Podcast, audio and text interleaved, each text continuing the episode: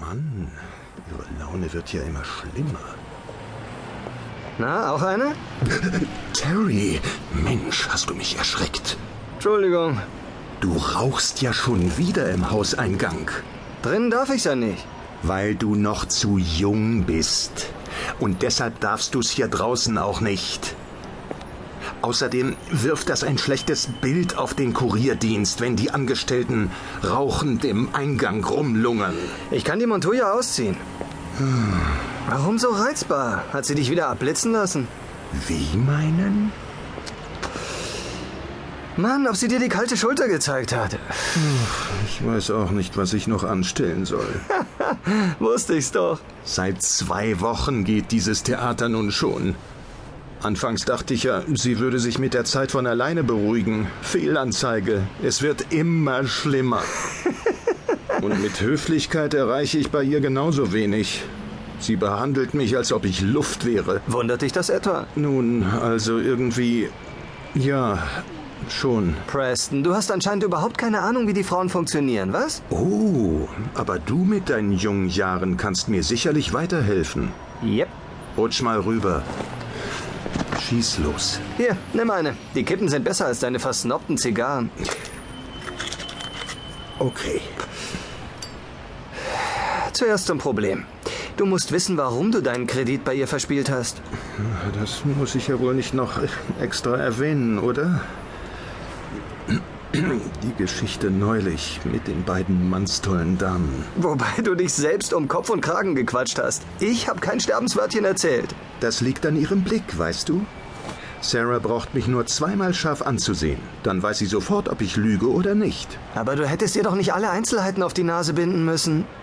Ich konnte nichts dafür, Darling. Die haben mich einfach nackt ausgezogen und ans Bett gebunden. Aber so war's doch auch.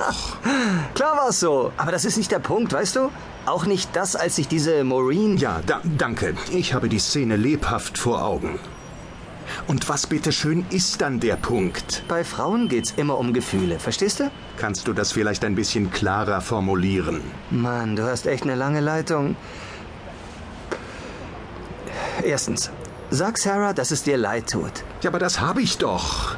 Und ich habe mehrfach versucht, ihr klarzumachen, dass ich dieses Mal wirklich nichts dafür konnte. Wenn das deine ganze Weisheit sein soll. Das reicht aber noch nicht. Es geht nicht darum, ob du im Recht bist. Es geht darum, dass ihre Gefühle verletzt worden sind. Ja, aber wie.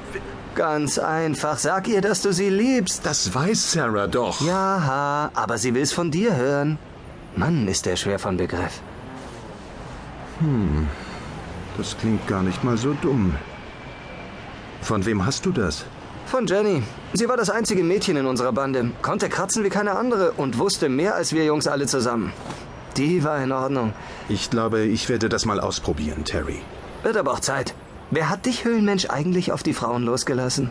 Hey, der Höhlenmensch zahlt dir immerhin jeden Freitag deinen Wochenlohn. Sonst müsstest du die Zigaretten nämlich immer noch klauen. So aber gehst du einfach in einen Tabakladen? Längst den Verkäufer hinter der Theke kurz ab und klaust sie trotzdem. Denn bei dem Hungerlohn kommt sie auf jeden Penny an. Wie bitte? Du? Terry. Und was heißt hier Hungerlohn? Du wohnst außerdem umsonst in meinem ehemaligen Büro im zweiten Stock. Ja, ja, ist ja gut. Könntest du dann bitte wieder an deine Arbeit gehen? Ich mach Mittagspause. Terry, es ist halb elf. Ich hab keine Uhr. Warum bist du eigentlich schon so früh zurück? Hast du das Paket von der Post abgeholt? Sicher? Gut. Und hast du es bei diesem Professor abgeliefert? Klar. Na dann, Wenn ich einen Wagen gehabt hätte. wie?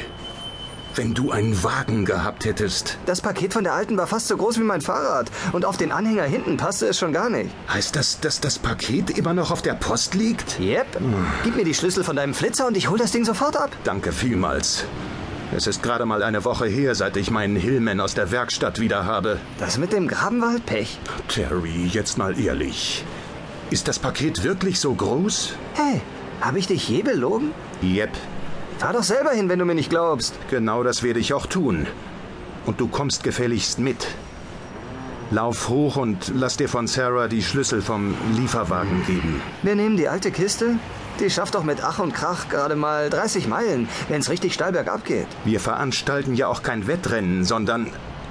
Äh, Woher weißt du, wie schnell der Lieferwagen fährt? Weil ich weiß, wo Sarah den Schlüssel von der Karre aufbewahrt. Und da habe ich. Nein. Ich kann mir schon vorstellen, was jetzt wiederkommt.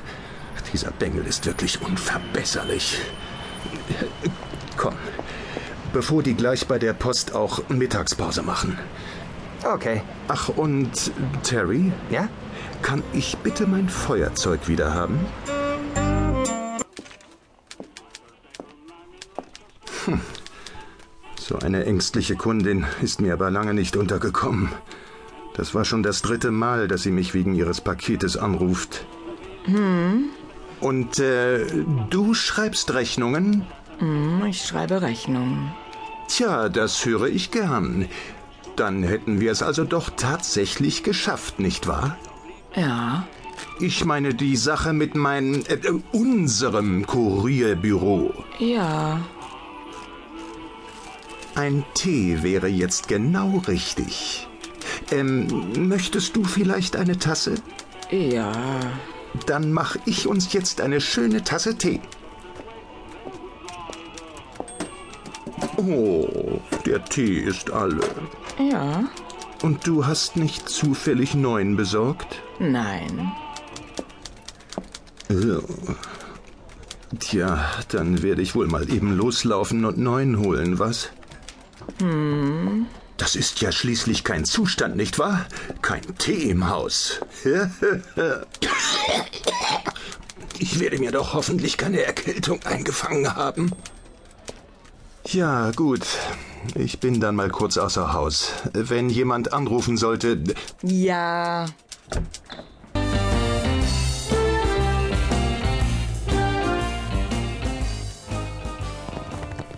Ja, Mrs. Foster. Natürlich. Der Kurierdienst Aberdeen kümmert sich selbstverständlich um Ihre Sendung.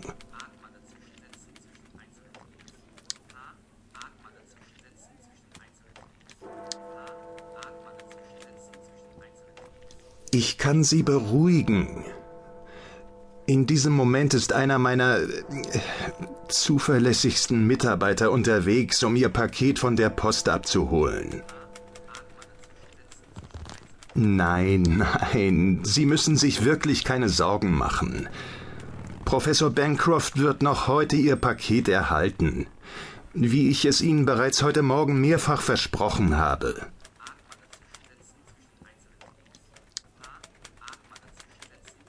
Ist mir bekannt, Madame. Ich habe die Adresse von Professor Bancroft hier vor mir liegen. Mary Road 38. Nein, kein Problem.